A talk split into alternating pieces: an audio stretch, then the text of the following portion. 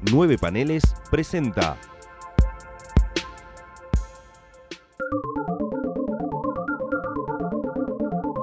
Distinguida competencia. Bienvenidos a un nuevo episodio de Distinguida Competencia, el podcast de nueve paneles dedicado a DC Comics. Mi nombre es Gonzalo Ruiz. Y el mío es Tomás Corsi. Y en este episodio de hoy vamos al segundo de mateísmo, de mateico, de, de este serie de podcast que bueno, vamos a cortar con los helferismos y los de mateísmos por un tiempito hasta que decíamos volver a robar con eso. En realidad robar no, porque hay muchísimo material de, de podemos hablar de ellos, pero queremos no quemar las naves tan pronto, así que preferimos pasar a otra cosa en el siguiente episodio dentro de otros 15 días para después, bueno, volver de nuevo con el maestro Andrew Helfer y un, un trabajo de rescate. Y bueno, un John Mar de Matiz que no necesita mucha presentación. Pero bueno, antes de empezar con el cómic dedicado de Matiz de hoy, me gustaría preguntarle a Tomás Corsi que estuvo leyendo en este lapso de 15 días que separan un episodio del otro. Eh, esta semana es, siempre es difícil hablar de, hablar de tiempo en los podcasts. Sí, porque grabamos el- y se publican tiempo después. Cuando se puede. Eh, se cumplieron 12 años de la muerte de Fontana Rosa. Y estuve leyendo Sí. eh, algo que quizás esté muy fuera de lo que hablamos por lo general en lo que estuvimos leyendo esta semana. Pero me estuve reencontrando con Fontana Rosa. Eh, con dos obras. Una, Fontana Rosa de Penal, que recopila todos los chistes de Fontana Rosa. De fútbol, sí. de fútbol, que es excelente, y eh, el otro un- una especie de compendio de Hispamérica de hace 30 años, que también recopila Buggy el Aceitoso, Sperman, eh, Inodoro, un montón de cosas muy interesantes. Y por otro lado, lo que estuve leyendo, que también lo empecé a leer, nunca lo había leído, me compré la edición nueva, la de Moon Shadow, de Jean-Marc de Mateis con eh, John Mute. Eh, no lo empecé a leer todavía porque es un bodoque interesante Entonces, ¿para qué lo traes a la mesa? para decir que eh, compren la edición esa porque Ah, está muy ok. buena. Un Eh, momento PNT de nueve paneles. No, es que no lo empecé a leer porque dije, no, no vamos a hablar de, de Mateis en- de vuelta en el mismo podcast donde estamos hablando de Mateis porque es medio al pedo. Poder se puede. poder se puede, sí, se pueden hacer muchas cosas. Se puede- hay, hay tantas cosas que se pueden hacer y no se hacen. Matar eh, Eh, a razas inferiores. No, bueno, eso yo no lo dije, lo dijiste vos. Eh, Pero vos lo pensaste. Te leí la mente. Sí. Em, Pero bueno, ¿querés hablar un poco de. Me- ¿Tenés, me- tenés algo más? ¿Preferís No, hablar un poco de Fontana Rosa? ¿Preferís que pasemos al siguiente bloque? no, no, estuve... Hoy es tu cumpleaños. Hoy es mi cumpleaños. Uy, no sabía. Eh, Volvimos a abril. eh, no, me estuve reencontrando con eso y me parece interesante rescatarlo porque no, eh, no es algo de lo que se suele hablar en los podcasts de, de cómics y me parece interesante como hacer una especie de rescate emotivo Sí. de, de Fontana Rosa. Me estuve reencontrando con un tipo que leí toda mi vida y eh, me encontré con que además, siempre lo supe, ¿no? Pero ahora leyéndolo con, con otros ojos, con un dibujante impresionante y con un narrador espectacular para las cosas de una sola viñeta. sí. O sea, eh, eh, ¿Qué era hay- su, est- era que su estilo, hacía? sí. Porque, digamos, yo de esos libros tengo uno solo que es El sexo es un Fontana Rosa, que es increíble y, y lo más divertido es que hay una cantidad de chistes que son hoy impublicables por cuestiones que todos sabemos. Y a mí lo que me pasaba mucho con Fontana Rosa, hablando de rescates, mejor a mí, en título personal, es en reentendimiento. Mi viejo leía Fontana Rosa y yo lo miraba de rebote, pero veía garabatos espectaculares. Y en el caso de mío, que era leer Ignoro Pereira, me divertía muchísimo lo mal que hablaba. O sea, cómo Fontana Rosa estilaba el, el acento gauchesco, la tonada del interior hablando con faltas de ortografía, palabras cortadas. Eso a mí me volvía loco. mm, De más grande. Y también lo que, me, lo que me gustaba mucho, que no sé cómo haría él para entenderlo, los remates. O sea, los diálogos que tiene Fontana Rosa con Mendieta, con eh, la mujer, con Eloisa. ¿No, Eloisa? Eh, creo que sí, sí. No, estuve leyendo más Buggy el aceitoso y de bien. Sperman. Como creo. Bu- Bui nunca leí y es algo que me tengo muchas ganas de leerlo por una cuestión de esto de noir, medio Alex Sinner, pero en joda. Eso me, me atrae mucho más, ya lo leeré. Pero, digamos, me pasaba eso. el- Había algo que yo mm, decodificaba de cierta manera que ahora lo decodifico distinto, que es ¿qué cuenta Fondo la Rosa? Que no, mm, no por nada, no solo perduró por el tiempo, incluso fue convocado por los Luthier para ser asistente en las obras que ellos hacían. No lo- cualquiera lo hace. y comparando el Luthier con Fontana Rosa, ambos tienen mucho juego de palabras que obviamente lo entendés con un vocablo mucho más extendido que lo que tenés cuando tenés 5 o 6 años. Que capaz te, te divierten los dibujos y ver un perro hablando diciendo que lo parió. que, que es lo que están diciendo en realidad de Mendieta, que es a veces una baja de línea muy interesante. Que ahora no puedo decir algo que puntual porque no tengo enfrente, pero Hay Juna. hay. Claro. que, que todos sabemos lo que significa. Eh, no, me pasó que me reencontré con Boogie el aceitoso, que también lo leía de chico, pero de chico lo leía serio. Digamos, es serio y al mismo tiempo es eh, totalmente una farsa de lo que te está contando. Hay una historia de Boogie que es eh, el- algo así como el tipo más peligroso del mundo, una cosa Sí. así, que es un, un tipito petizo, medio, medio intrascendente, que claro, en un momento se mete en una cabina telefónica, le empieza a vender armas a, a Irán, a- o sea, se mete con Medio Oriente, los to- todas cosas así, y es muy gracioso. Después, eh, Sperman, que me parece brillante ya desde el, desde el nombre. El es espectacular, sí. Es espectacular, tiene un, aparte un renacuajo que lo sigue y le habla, o sea, eso es espectacular. Eso me gustaría leerlo, lástima que es inconseguible. la historia, no, no, no se, no se puede conseguir. No, no sé si está reeditado, no tengo ni idea. no, no está reeditado. Hay un libro que recopila todo Sperman, creo que es de la flor, Mm, pero es un libro de antaño. No, no, Sí. no, no- hay manera de encontrar eso hoy por hoy, salvo mucho culo y capaz algún perdido en Mercado Libre que lo tenga a un precio accesible, ¿no? Porque tenés una realidad. O sea, Claro. el que sabe el que tiene eso sabe que puede valer más una luca y capaz no parece una luca por un libro de menos de 100 páginas. Claro, no. Es, eh, sí, es medio aprovecharse la situación. Bueno, Sperman que tiene la historia contra la reina del hielo, que, que obviamente la convierte en un charco de agua. Eso es eh, increíble.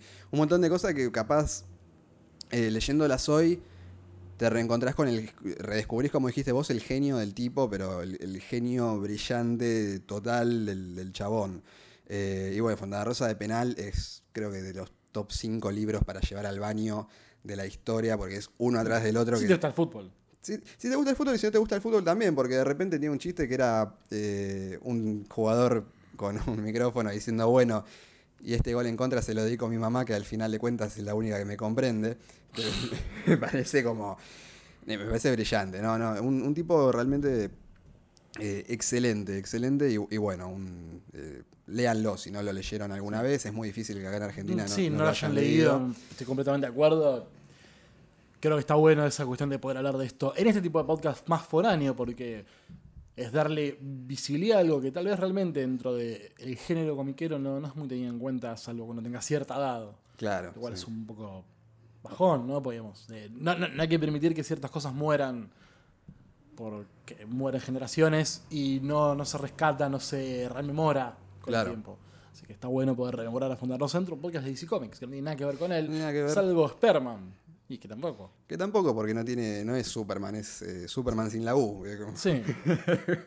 fin. Sin la S. Es el- No, no, es eh, Sperman, pero sin E. Es Ah, bueno, sin la U Sperman, título. claro, sin la Yo U, pensaba en el logo, que creo que no tiene logo. Eh, no, no, tenía. No, no, no podía poner la S No, porque por eso, por eso. era demasiado. Pensaba en eso, pero bueno.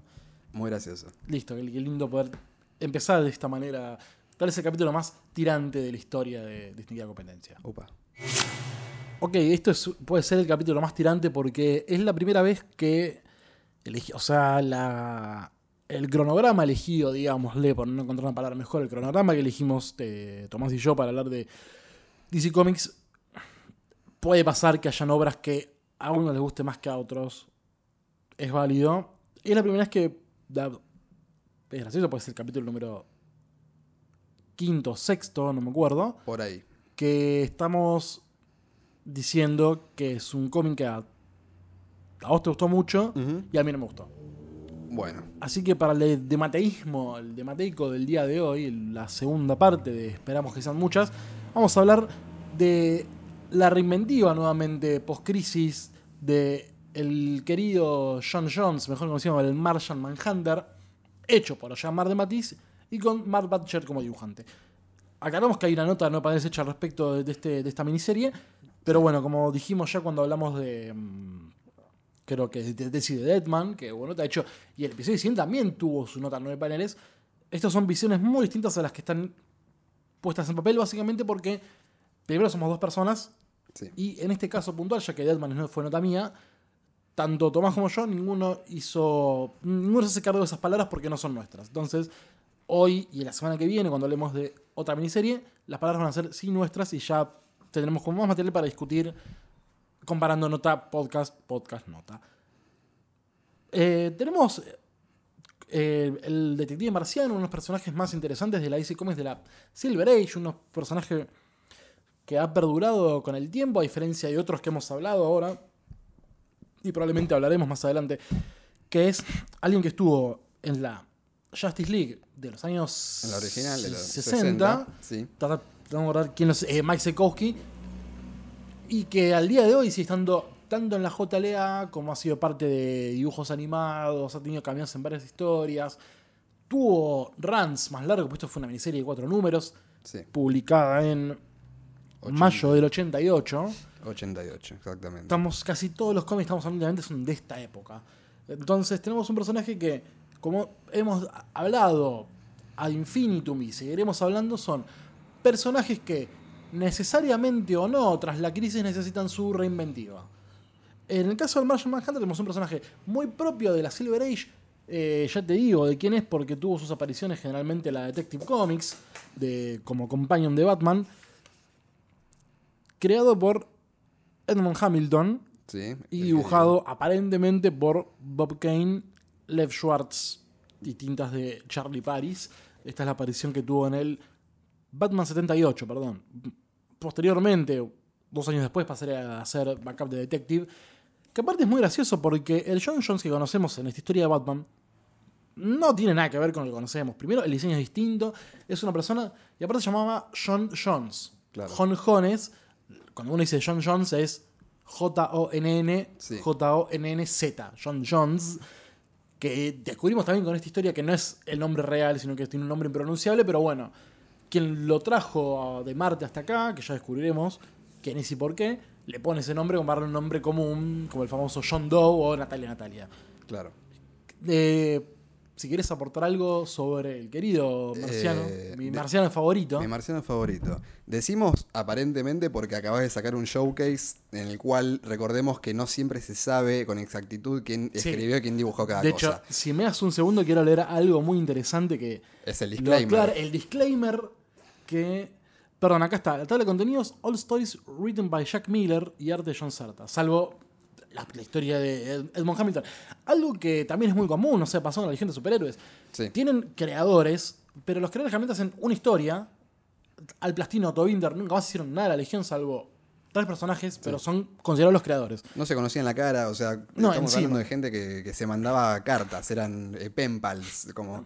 Acá no encontré el disclaimer. Eh, hasta los 1970, hasta el 19, la década de 70, mejor dicho, no era una práctica común en, los- en la industria del comic book eh, to eh, acreditar todas las historias. En la preparación de esta colección hemos usado, hemos hecho nuestro mejor esfuerzo para to review any surviving records para encontrar Sí, en, sí, cual- en cualquier archivos, documento. cualquier documento y consultar cualquier database y partes knowledgeable parties. Debe ser como buscar gente que sepa. Eh, we regret the in- in- innate limitation of the process and any... bueno, no, chamullo, que en Sí. realidad es mentira, porque Marvel en los 60 acreditaba a las personas. Sí, sí, Ellos nunca se quieren hacer cargo y también un lavamano de qué pasó en el caso de Batman. Y el contrato claro. de Bob Kane dice que él siempre va a ser el creador y Bob Kane hizo dos años de Batman y después se tomó el palo porque se puso a hacer las tiras de diarios y después se fue a juntar plata. Imaginen que aparte, a ver, Siegel y Schuster, que son los creadores de Superman, tardaron años en decirles, bueno, tomen la parte que les pertenece. Ni hablemos de eh, John Doe dibujando eh, eh, Martian Manhunter. Sí, sí, un Juan Carlos tu vieja que no cobró No, nada. Cobró una vez y no se acuerdan el nombre. O sea, le mandaron el cheque, a- lo dejaron en el barrio y dijeron, no sé cómo se llama este tipo, acá hay plata. Me dijeron que dibuja. Vive por acá, no sé, esta cuadra. Eh, muy interesante lo que decías. Eh, Manhunter es un personaje que al mismo tiempo de ser la constante de la Liga de la Justicia en casi todas las reencarnaciones, de hecho, eh, cuando hablábamos de Legends, hablábamos de Martian Manhunter como el eje, eh, como el líder, el líder Sí. casi fundacional de, de todo lo que se genera alrededor de este nuevo universo. Em, y bueno, en la liga de Giffen y de Mateis, que estaban escribiendo al mismo tiempo que sale esto, también era líder. Después, más adelante, lo- también lo usa Morrison, lo usa un montón de gente. Para Llega la época- JLU. Claro, para la, para la historia de Morrison, eh, al mismo tiempo estaba lo de Mandrake con, eh, con Ostrander. Ostrander, que también es una locura pensar que todos los meses salía un cómic de John Ostrander con Don Mandrake dibujando, una, una locura total. Eh, y siempre es un personaje que se supo reinventar en base a las mismas, a las mismas cosas que ya conocíamos, ¿no? Como, eh, si bien al principio, y quizás la gente que haya leído las ediciones de Novaro o de, o de 5 con C, eh, lo recuerda como Julio Jordán, el detective marciano, que era otra, una historia, o sea, lo mismo que vos tenés ahí en el showcase, eh, reescrito prácticamente porque los las Sí, los diálogos son cualquier cosa menos lo que dice. No, no, eh, eh, hagan un ejercicio muy interesante que es leer lo que dice el- a Novaro y lo que dice. lo- lo- lo he hecho con Doom Patrol y es muy divertido porque sí, nada. El texto lo masacran. Sí, tipo, sí, sí. Hola, ¿qué tal? Es un buen día, bla, bla. Hola. Dice Navarro. Y es que había que meterlo, las letras de máquina de escribir había que meterlas ahí, eh, no era fácil.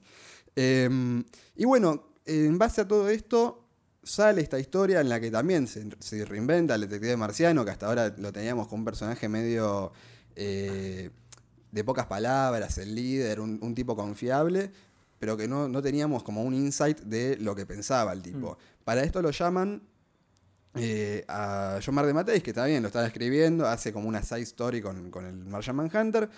Y me parece que ya desde el vamos, que lo pongan a Mark Butcher, que es un dibujante muy particular y de un gusto muy adquirido. Yo lo digo eh, siendo me- no, no fanático de, Mark Butcher, pero que me gusta mucho. Me gusta mucho eh, la historia que, que hace de Batman con Gerard Jones. Eh, un, un tipo que dibuja, a- que a mí me gusta mucho como dibuja. Yo igual entiendo que venga alguien y me diga no me gusta Mark Butcher. Que creo que Que a mí no me gusta más. Es tu caso. me costó mucho. Por momentos muy inentendible. Cuando lo dibuja mucho a Buster Gold y a Blue Beetle hace como unas caras muy de comedia, muy cartunescas que no me pegan en lo que es la historia. Porque la historia es bastante... Y una cosa también le critico un poco, es muy críptica la historia. sí.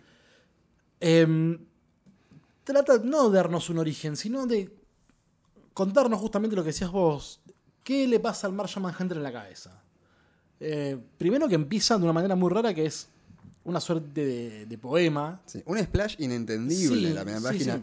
Sí, no, las puestas de página en gran mayoría son muy rompecabezas. Eso también un poco me, me- me molestó. Porque entre que no me acompañaba el estilo tan particular de Butcher, tan. Tan- tan propio, sí, tan como- propio. Me, me- me hace acordar cuando pienso en Mi- el Miñola que a mí me gusta, que es como ese Miñola incompleto, que es como Miñola haciendo trazos más bocetados. Y nada más, Butcher me pasa lo mismo. Siento que es como un dibujo que no está completo, que es su firma. Pero en el caso de él no me gusta.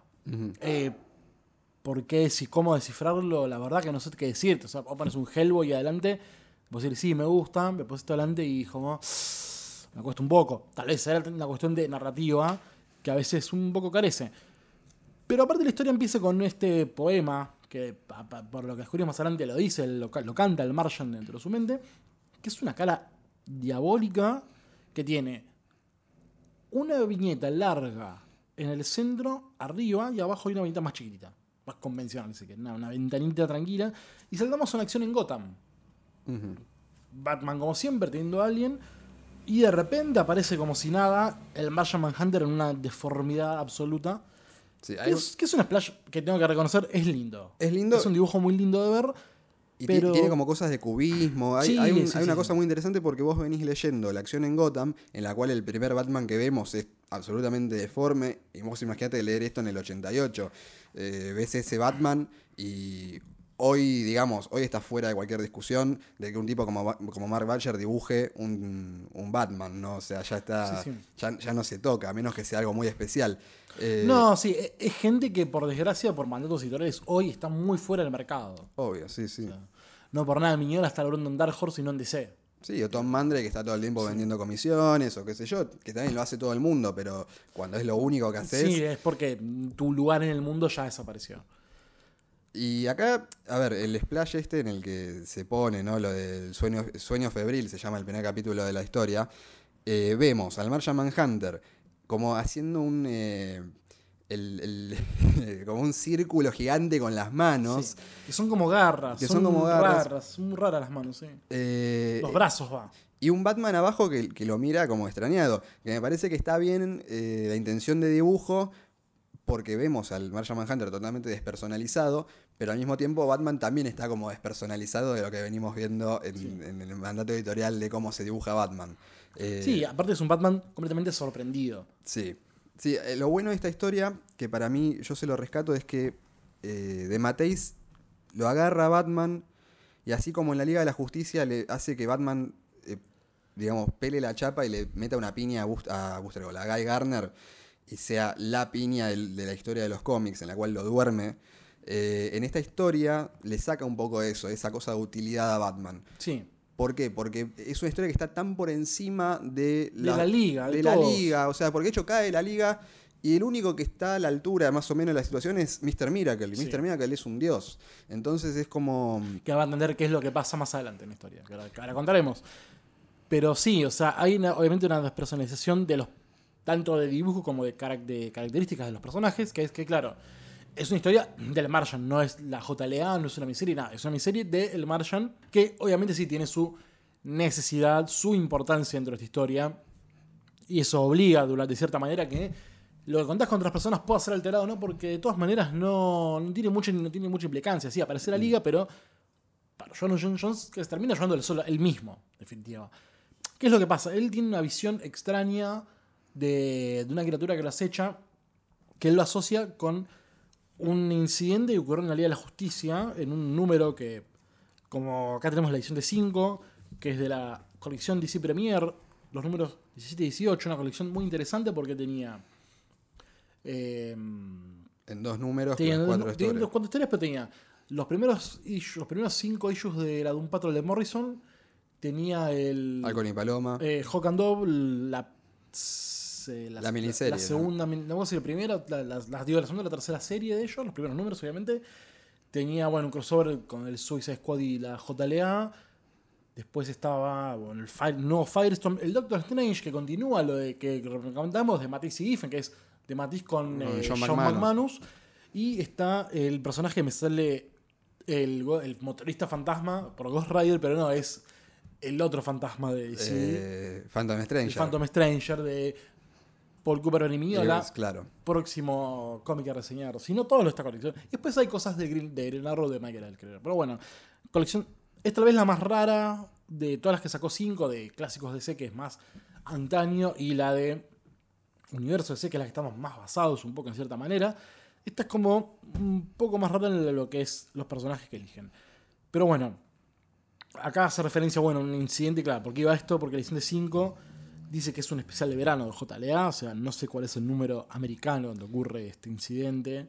Sí, supongo que, que el anual. Eh, No sé a qué le dicen especial de verano, porque muchas veces cuando Sí, decían o son especial de anuales verano. o son issues normales, sí, una estupidez absoluta. Claro. Pero bueno, Porque ni siquiera el verano de ellos es el mismo, o sea, como No, no, no, claro. sabemos qué verano es. no, es el verano yankee en sí. Claro. Por cuestiones de. de- de, ¿Cómo se sí, llama? de- de hemisferio. De hemisferio, ellos están con coordinan el verano, pero bueno. O es un anual o es un issue común, no sabemos. Pero bueno, el Martian absorbe una suerte de de de energía. energía extraña que tocó la Liga de la Justicia. Él lo salvó, pero le está generando una fiebre y él lo atribuye este fantasma de Marte que lo persigue Mm. a una alucinación por la fiebre. Después descubrimos que no, y es efectivamente los fantasmas de su pasado. ¿Qué pasa? El Martian Manhunter cuenta, no sé si es cierto o no, porque digamos, tengo el showcase, pero no, no empecé a leerlo aún. El Martian Manhunter es como secuestrado de Marte a través de un científico que lo trae a través de una máquina. Pero claro, ¿qué es lo que plantea tanto el científico como el Martian mismo? Es, ¿fui extraído del tiempo o del espacio? O sea, el momento que me fui de Marte estaba en la misma, en la misma era, viajé en el tiempo, viajé para atrás, viajé para adelante. El científico lo trae, nunca se especifica si viajó en el, en el espacio, en el espacio-tiempo, si lo trajo de Marte, o sea... eh, No, es que ninguno sabe. Ninguno sabe, el tipo mismo te lo dice. Yo, eh, a ver, hay algo acá donde tenemos que poner el suspension of disbelief de que el tipo crea una máquina que va a Marte y lo trae eh, siendo autodidacta. El doctor Erdel, está buscando el no, me- nombre. no me acordaba el nombre. No, no. Entonces lo trae y claro, la, la cagada que se manda es que lo trae al marciano. Eh, él rompe la máquina o la máquina se rompe. Eh, no, la, rom- la rompe el marciano un ataque de, Eh, claro. de, de incongruencia, no sabe dónde está parado. Y a partir de eso el tipo queda varado en la tierra. Sí. Lo que pasa es que previo después te explican en el cómic, él cae con la hija en los brazos, Sí. muerta, y a partir de ahí él eh, lo que piensa es que va a rom- rompe la máquina para que no venga el mal ese del que eh, lo está Tauschen, ahora. claro. Eh, Descubrimos que es que sí, efectivamente, John Jones viene de un pasado, de hecho, cuando en un momento vuelve a Marte, Marte está desolado. Y cuenta un poco, Marte está siendo atacada por gente, es también lo que un poco me molestó, o sea, no entendía bien cuál era el conflicto en Marte. Claro. Me costó un poco entenderlo. Hay algo de conflicto político no, Sí. no necesariamente desarrollado, ni siquiera te diría resuelto, para mí no desarrollado. No, está ni desarrollado ni resuelto. O sea, sabemos que el Martian huye de gente de su propio planeta. No sabemos ni por qué, ni por qué lo tocan a él, y ni por qué le matan a la familia y a la hija. Claro, después tendrían que esperar 10 años para leer lo de Ostrander y Mandrake, que más o menos se vaya aclarando. Eh, y el especial de Paul Cooperberg también, que, que también hablaba un poco de esta cosa de, de- de timba política en Marte. Y lo que tenemos que entender es que el tipo se está escapando porque hay una situación medio Krypton sin explosión, Sí. en la cual dos facetas se están peleando porque, bueno, por el control de Marte Sí. o lo que sea. Un concepto de ciencia ficción bien básico que de Matéis te dice, bueno, yo te lo tiro así y después a mí lo que me interesa es contarte otra historia. Sí, de hecho, la última página del último número, del cuarto número, está dedicado con afecto y admiración al hombre que descubrió Marte, Ray Bradbury. Claro. O sea, es muy ciencia ficcional lo que estamos leyendo en el sentido narrativo de Bradbury y Asimov. O sea, conflictos internos con seres interestelares. Ni más ni menos. O sea, el hombre está como espectador barra testigo Sí, en sí. peligro. Sí, sí, un, un testigo que no... Víctima, eso quería decir. Que, que por eso lo pone... El, el caso de Booster Gold es distinto porque Booster Gold no deja de ser humano, pero es del futuro. Pero Blue Beetle y Batman tienen como la... eh, Parecido a lo que pasaba en, en el número de Doctor Fate, que también es de Mateis. El tipo los hace mierda a la Liga de la Justicia ahí. Y acá lo que hace es que los hace mierda moralmente, no físicamente, porque lo agarra Sí. y, y si bien eh, yo noto una constante en todo esto que estamos viendo, que es el de Deadman, el de Doctor Fate, eh, fíjate que metían a Batman eh, como directamente punto de entrada. Sí. En este caso es el personaje avatar que, que vamos a seguir en algún punto, como que si bien nos queda Vamos lejos... y venimos con él. Vamos y venimos con él, pero porque nos queda lejos el pensamiento de- del marciano. Claro. Que es lo que me parece que te molestaba a vos, que es eh, el esoterismo del diálogo y del pensamiento. Sí. Eh, que yo lo disfruto mucho. Yo lo, lo disfruto en el sentido de que me parece que De Mateis es un gran escritor. Es un gran escritor de monólogos. Sí. Y que arranque como con esta poesía ya te marca el tono de que, bueno, esto es poético, esto eh, va y viene, la estructura no importa mucho. De hecho, el, el, el doctor, el científico, lo vemos así como lo vamos armando, pero de a pedacitos. No Sí. sabemos si es un fantasma, si es un... Sí, eh, sí, efectivamente, porque dice, el Mara en un momento, yo creí que estabas muerto. Claro. No, no, no dice nada cierto, se hace como el desentendido. Que hasta donde sabemos podría o no... A ver, no. Eh, Batman después habla con él, que es ahí donde te confirma que no es una alucinación ni nada. Pero el diálogo con Batman es muy bueno, en el que le dice, vos estuviste tocando algo acá que no, no está bueno. Batman también tiene miedo porque no entiende lo que está pasando. Y de hecho hay un diálogo que es, eh, están como intentando ayudarlo para que, para que vuelva a Marte, están haciendo la máquina y dice, ¿y yo qué hago? Y quédate ahí, le dice, que literalmente es lo que le dice. O sea, ya no, no es que estamos usando un- una figura del habla, literalmente le dicen, quédate ahí. Em, y bueno, me parece que todo esto, que ya la primera historia se llame Sueño Febril, que, ha- que habla, eh, abra con un poema, todo, eh, te habla de un tipo que te va a contar una historia que él quiere contarte. Él quiere contarte esta historia, esta historia es muy personal para él, me parece que no, no se anda con chiquitas a la hora de contarla, si bien sí eh, peca un poco de, de, de críptico, eh, me parece que está bien, no, no está mal lo que hace. Eh, no sé, decime algo más que te haya, no te haya gustado la historia, porque. Eh, no, en realidad lo que no, lo que no me, no me terminó de cerrar, que es por eso que dije esto no me gustó, que es el dibujo y exactamente una cuestión críptica. O sea, me molesta no entender que estoy leyendo a veces. O sea, todo bien, todo lo que decís lo comparto, Sí. Pero que lo comparto no quiere decir que me guste. O sea, No, obvio. no. eh, disfruto cosas crípticas, Morrison lo es, pero Morrison lo que me pasa es que usa avatares o talismanes que yo puedo reconocer. Lo hablé un poco, lo hablé muchísimo en el podcast de lo hablé un poco al principio en el teaser de esto. O sea, lo que Morrison cuenta en un Patrol es algo que yo a mí me, me gustaba de antemano, entonces lo puedo reconocer. Como lo más, lo más críptico de él que leí, o sea, por ejemplo, Invisible, esto no lo leí. Animal Man es un cómic excelente, pero es muy normal. Claro. Eh, hay, obviamente hay cuestiones más talismánicas o críticas, pero no son tan. no llevan la historia. La historia la lleva otra cosa, que es como Morrison redescubre Animal Man, como lo usa como una herramienta de, Sí, de, de, de militan- no, de militancia, quería decir. Pero entonces lo que pasaba acá con el Martian Manhunter es, yo encima, al no conocer mucho el personaje, o sea, salvo haberlo leído en la liga, haber visto algunas veces en la JLU, y no mucho más, leer algo que aparentemente es como un reorigen, un recuento, un lo que sea, me sentía un poco perdido al decir, no estoy reconociendo nada de lo que son los avatares. Empujado un poco con el dibujo de Matt Balcher, ¿no? Matt Balcher lo que cuenta, junto con el Matiz, obviamente, que es la figura que nosotros conocemos del Martian es cómo este doctor Herder, o Elder, no yo me olvidé cómo se pronuncia Herbel. bien, Herbe- Creo, creo. le da como una forma. O sea, el tipo puede controlar la mente del marciano para darle. Hacerle olvidar que tenía una hija que murió en sus brazos y darle la forma humana que todos conocemos. O sea, en realidad, la gente de Marte es como muy alta, con la cabeza puntiaguda, las manos también puntiagudas. Es como un ser muy deforme que me choqueaba verlo. O sea, Sí. no era un shock que buscaba y no me terminaba de cerrar. Me parece que el dibujo de Mark Barcher ahí no ayuda, porque justamente la idea es que al tipo lo hagan lo más angular posible. Y Sí, son trazos largos. son trazos largos. Eh, hablabas recién de la última página que para mí hace que todo el cómic valga la pena, ¿no? Lo- lo- la secuencia final, que para mí es el, El Martian bailando Eh, eh, claro, en- deforme en medio en del el desierto. desierto. de Arizona, que es como lo más parecido a Marte que, que puedo encontrar. Y esa cosa de soy libre, soy... eh, Encontré mi hogar. encontré mi hogar. Eh, a mí me, eh, me hace emocionar mucho ese final. Me, me gusta mucho lo que hace de Mateis ahí y lo que hace Mark Badger.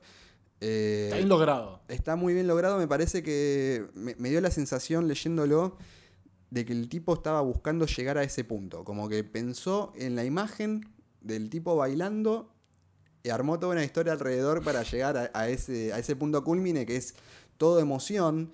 Pero en el medio, bueno, te tiene que meter que capaz eh, es el virus que metió en la Liga de la Justicia, que capaz este tipo eh, no sabes hasta, hasta cierto punto si el, si el doctor es malo o no, si el científico es malo o no. Creo que te lo va revelando de a poquito y vos en pocas páginas podés decir, bueno, este tipo ahora lo va a cagar, este tipo se va a volver loco. Y que encima tampoco terminas de deducir.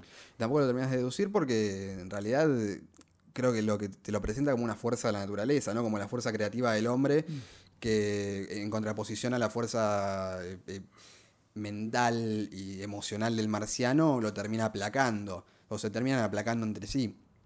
Eh, y hay algo muy interesante que es la no comprensión del hombre, que para mí es lo que, lo que más te quiere contar de Mateis. eh, que justamente eh, vuelvo a lo de Mr. Miracle, a lo de Hot Freak, eh, dándose cuenta de que tiene que dejarlo ir al marciano, ¿no? Cuando el villano de la historia, que es esta especie como de, de Mephisto, pero, pero de DC, se le acerca y le dice, vos me vas a tener que dejar pasar porque yo tengo algo para decirte que va a hacer que vos te muevas para que yo llegue al marciano. Mm. Le dice, bueno, vamos a escucharlo. No escuchamos lo que dice, pero claramente para que un... H. Ron Mir. Eh, claro. Para, Este dio- dios de la muerte que tienen en Marte. Sí. Que también eh, vuelve con las ideas de, de Doctor Fate, de los, los Lords of Chaos, Sí. toda esa cosa muy de, de que la entropía como fuerza te, te lleva puesto y que lo único que nos detiene de eso es la poesía, el amor, Sí, todo- el orden natural de las cosas. el orden natural de las cosas y lo que nosotros creamos como, como personas. Eso está, eh, son ideas muy nobles de Mateis. Y que Scott Free, que todos sabemos que es un, un nuevo dios y es un ser también de otra tierra, comprenda eh, lo que tiene que hacer este ser para salvar o, o- o más o menos interpelar al marciano, es el único que lo comprende. Sí. Bueno, Eh, de hecho, de Matiz hace Mr. Miracle para esta Sí. época. Una miniserie de seis números, si no me equivoco. No, es, después hace, hace un ongoing, pero lo que pasa es que también en un momento deja de hacerlo y lo agarra creo que Len Wayne. Em, es, muy, es muy interesante, en otro momento hablaremos más de Mr. Miracle, pero es muy interesante Mr. Miracle como, como personaje en el sentido de, de lo que te cuenta de Mateis acá, que es él es un humano, o sea, Scott Sí. Free n- tiene intenciones humanas, de hecho él lo hace, la, la historia que hace para Mr. Miracle es algo muy parecido a lo que hizo Tom King, que es eh, el tipo quiere una vida normal, se pone una ferretería en un pueblo, quiere una vida normal, obviamente no puede porque caen villanos Sí. de- del cuarto mundo. Em, esa cosa que por más que el, lo- que el tipo quiera buscar una vida normal, no deja de ser un dios literalmente, eh, siempre termina como llevándolo para la aventura. En este caso, eh, capaz no hay tanta aventura en esta, en esta miniserie de- del Martian Manhunter, pero sí La, hay... la- la hay es muy contenida, pero la, o sea, son eh, escenarios del laboratorio en Arizona y Marte. Claro. E- Es, es todo lo que hablamos de mandato editorial, ¿no? De. Bueno, acá tenés que tener una pelea, o acá tenés que tener algo con la Liga de la Justicia, que la Liga de la Justicia haga esto, que Batman haga esto. O sea, no, no me parece. Eh, me parece totalmente deliberado que empiece con, con Batman. Que empiece con Batman eh, en Ciudad Gótica. Yo creo que hay cosas ahí que si bien de Mateis las quería poner, también son parte de la editorial, que te dice, bueno, eh, a la gente le gusta Batman, a la gente le gusta lo que está haciendo la Ley de la Justicia, vas a tener que meterlos. Porque si no lo podés vender como un, un cómic, casi una novela gráfica, digamos, no me gusta mucho la palabra, ¿no? Pero novela gráfica en el sentido más, Sí, más snob son- posible, ¿no? Son 22 páginas por 4, sí, tendrá una novela gráfica. Sería como una especie de prestige medio eh, de alta gama para venderle a alguien. Mm. No, eh, no deja de ser una, una historia, si bien estamos en contra de esa cosa de, de no voy a hacer una historia de novela gráfica, no, Sí. no le digan cómic es novela gráfica, no, yo creo que el tipo por algo te lo cuenta como te lo cuenta. En aquel momento podría haber hecho tipo la, la novela gráfica de El Martian Manhunter y no la hizo. Pasa que capaz si lo pensás de esa manera, no, no, no, no pensás como algo que puedas vender tranquilamente. ¿no? Decís, Claro, si ¿no? repetís, a menos que sea 2019, si vos repetís en voz alta la graphic novel de Martian Manhunter, y no, o sea, tenés No, claro. al menos 10 personajes que podrían ser más meritorios. No digo que el Martian Manhunter no sea meritorio, al margen que no muestre historia, es tipo. Es la realidad. Martian Manhunter no es ni en pedo un emblema de DC. Al margen de que haya estado siempre en la liga, que haya llegado a videojuegos, a serie de televisión, a dibujos animados. No es un personaje clave de DC Comics. Claro. No es un personaje, a ver, es un personaje clave para la historia, pero no para la gente. A la gente le decís, che, Martian Manhunter, y, y de hecho, capaz te reconocen la figura normal del Manhunter y no te reconocen el, eh, el bicho, Este bicho feo, claro, que aparece acá. que tampoco lo podés vender. Em, a mí la historia, en líneas generales, me, me gusta mucho. Sí eh, tiene algún que otro bache que para mí viene del lado de la Liga de la Justicia. Eh, es la primera vez que, que me pasa, ¿no? Que ah, yo disfruto tanto de esa liga y disfruto tanto de esto por Los- separado Los, cameos, claro. que, que de repente digo, pero bueno, pero pasen a lo que sigue, excepto lo de Mr. Miracle, que me parece que, Sí. que le sirve a la trama. Lo de Blue Beetle y Booster Gold me parece un poco mucho. Para, Forzado. A mí me parece forzado, me parece que está fuera de, de registro con lo que venían contando. Lo cual es raro porque, digamos, eh, de Matiz, cuando los usan Doctor Fate, no hacen nada. De hecho, mueren, entre comillas, al toque que, que aparecen. Acá supongo que ser las ganas de Matiz de meterlo, o un poco lo que decíamos, que es, che, bueno, si querés vender esto, tenés que meter esto otro. La dinámica de, de Beetle y, y Booster con Martian Manhunter es que Martian Manhunter es el tipo serio y ellos dos le rompen las pelotas a él. Si quieren leer una buena historia de esto, lean el número de Revelations, que es el número veintipico de los dos Trander, donde le, le roban las Orios al Martian Manhunter y se convierte en una especie como de, de kaiju de, de- de Marte que quiere comer la- las chocos, que no eran las Orios, las, las chocos, este, que lo dibuja Doug Mankey y se va al carajo. En ese registro de historia me parece que está perfecto, en la liga funciona a la, a la perfección, me parece que acá es lo único que yo te digo eh, sobra. Sobra, hacen muchos chistes al pedo, eh, ¿no? Sí, de hecho, sus únicas apariciones, que son pocas, son justamente de sí. comedia, pase de comedia. Hay como un intento de, de repente de Booster Gold de ponerse, de ponerse serio posta. Eh, y también lo terminan tirando porque lo, lo detienen los mismos, la misma liga, la justicia. Eh, a mí me parece que es un cómic muy, muy entretenido en, en el sentido de literario eh, meta de lo que te está contando de Mateis. O sea, me lo imagino al tipo escribiéndolo. No me parece entretenido en el sentido de, che, Sí, te vas a cagar sí, de sí, sí, risa. no, entiendo, entiendo. Eh, me, me divierte mucho eso. Lo Creo que vulgarmente entendemos como entretenimiento. a, lo, a lo que a, a los que nos divierte el, todo el proceso de, de la escritura, que nos gusta ver cómo piensa esta gente. eh, es muy interesante por ese lado. No es un cómic para recomendarle a todo el mundo, eso está claro. Me Mm. parece que, que- que hay que tener como. Hay que estar preparado para, para leerlo y hay que tener como una lectura previa, por lo menos, de, de las cosas que venimos hablando. Y aún así, tampoco te va a gustar. Vos sos la prueba Sí, sí. fehaciente que porque lo venimos leyendo todos juntos, pero eh, no te va a gustar tampoco porque no, no es para vos. Me, me- me parece que ese, ese es un cómic muy de, de un público específico, de un público armado que el tipo lo tiró y dijo, bueno, el que le gusta, le gusta, que no le gusta, no le gusta. Eh, no sé si tenés algo más para agregar. No, no, es que yo pienso que la gran mayoría de los cómics funcionan de esa manera. O sea, Sí. para mí, al margen de que obviamente los cómics más mainstream dentro de una comunidad mainstream, o sea, hablemos de Batman, Superman Wonder Woman, la Liga, siempre están pensados para que vendan o vendan sin importar quién es el público. Ya los, eh, los armados más.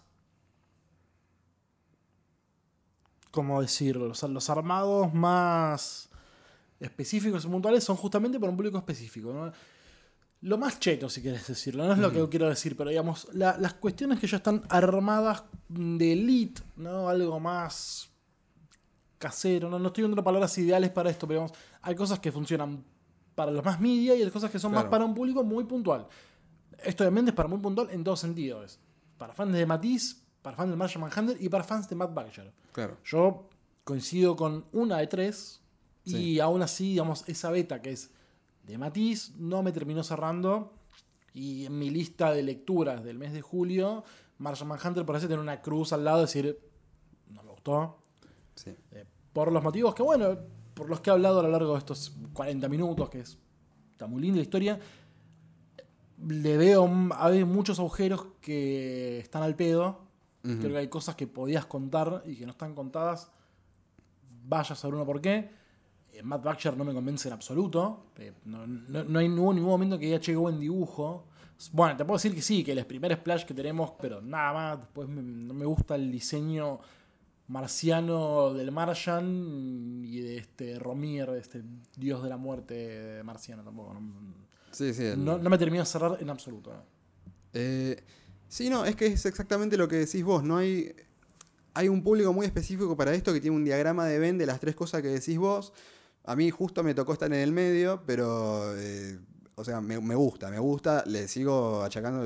ah, achacando. Sí, achacando. ¿Achacando es una palabra? Sí, las mismas cosas que decís vos, de, de que realmente en un momento se, se hace cuesta arriba por los baches que tiene, pero me- no son propios de- del marciano, sino de cosas externas. Mm. Es, es lo- la única gran queja que tengo. Después me parece un, un cómic, no, no para salir a, a recomendarlo a los cuatro No, no, no, vientos. es, muy difícil, es muy difícil recomendar y creo que lo pensaría por más que me haya gustado la historia. O sea, hice fuerza para que me guste, no funcionó, pero si lo he hecho fuerza, si me haya gustado, capaz no te diría, che, lete esto. O sea, está bueno el podcast porque para evitar esta discusión, pero aún así todo lo que decimos acá no es material de recomendación, de, de todas maneras. No, no. Sí, se lo recomendamos, no como un must. Es como agregate algo más a tu dieta de Batman Claro. tirate un poco de Martian Manhunter. Capaz no esté. Capaz el podcast de la semana que viene te guste más. Capaz el podcast anterior te gustó más lo que hablamos. Pero bueno, es como suplementos dietarios que vamos tirando que uno tiene que elegir si quiere leer o no. O sea, damos nuestro punto de vista. Hay cómics que a veces nos gustan a los dos, hay veces que me va a gustar solamente a mí, a veces solamente a vos. Cada quien, digamos que oyente Sí. y lector hará su juicio cuando lo lea. Que será, bueno, tienen 15 días para leer antes del próximo episodio. Que vamos a hablar de algo muy interesante que es Shazam A New Beginning, ot- otra miniserie de cuatro números, hecha también post-Legends, aunque funciona como pre-Legends, es muy gracioso. Sí, en la, en la misma tónica de, Sí. de rearmar el universo en base a, a mini historias que cualquiera pueda leer y meterse. Exactamente. Pero bueno, mientras tanto, mientras esperamos estos dos semanas, nos pueden contactar al respecto de este u otros episodios en facebook.com barra 9 paneles. De hecho, en el episodio de Doctor Face, muy lindo foro. Sean Sí. bienvenidos a escribir cualquier cosa que escuchen y quieran decir, che, pero tal. Sean bienvenidos a hablarlo. Lo pueden hablar ahí en Facebook, también lo pueden hablar en Instagram, que es arroba 9.paneles. en in- Twitter, perdón, ya lo dije, en Twitter, con el hashtag distinguida competencia y nueve paneles. Nos escriben Arroba Tomás Corsi a mí. y a mí como arroba gonemerruiz y podemos ir hablando. Sigan escuchando Eventorama, este nuevo podcast sobre eventos, que ya no sé por dónde va, porque bueno, yo estoy grabando ahora cuando salió el teaser recién. Claro. Cuando esto se publique, capaz, la serie ya terminó. ¿Eh? ¿Eh? ¿Quién te dice? ¿Pero qué, qué vas a hacer? ¿Cinco capítulos en un día? Sí, Ah, muy buena. no Netflix. se lo digas a nadie.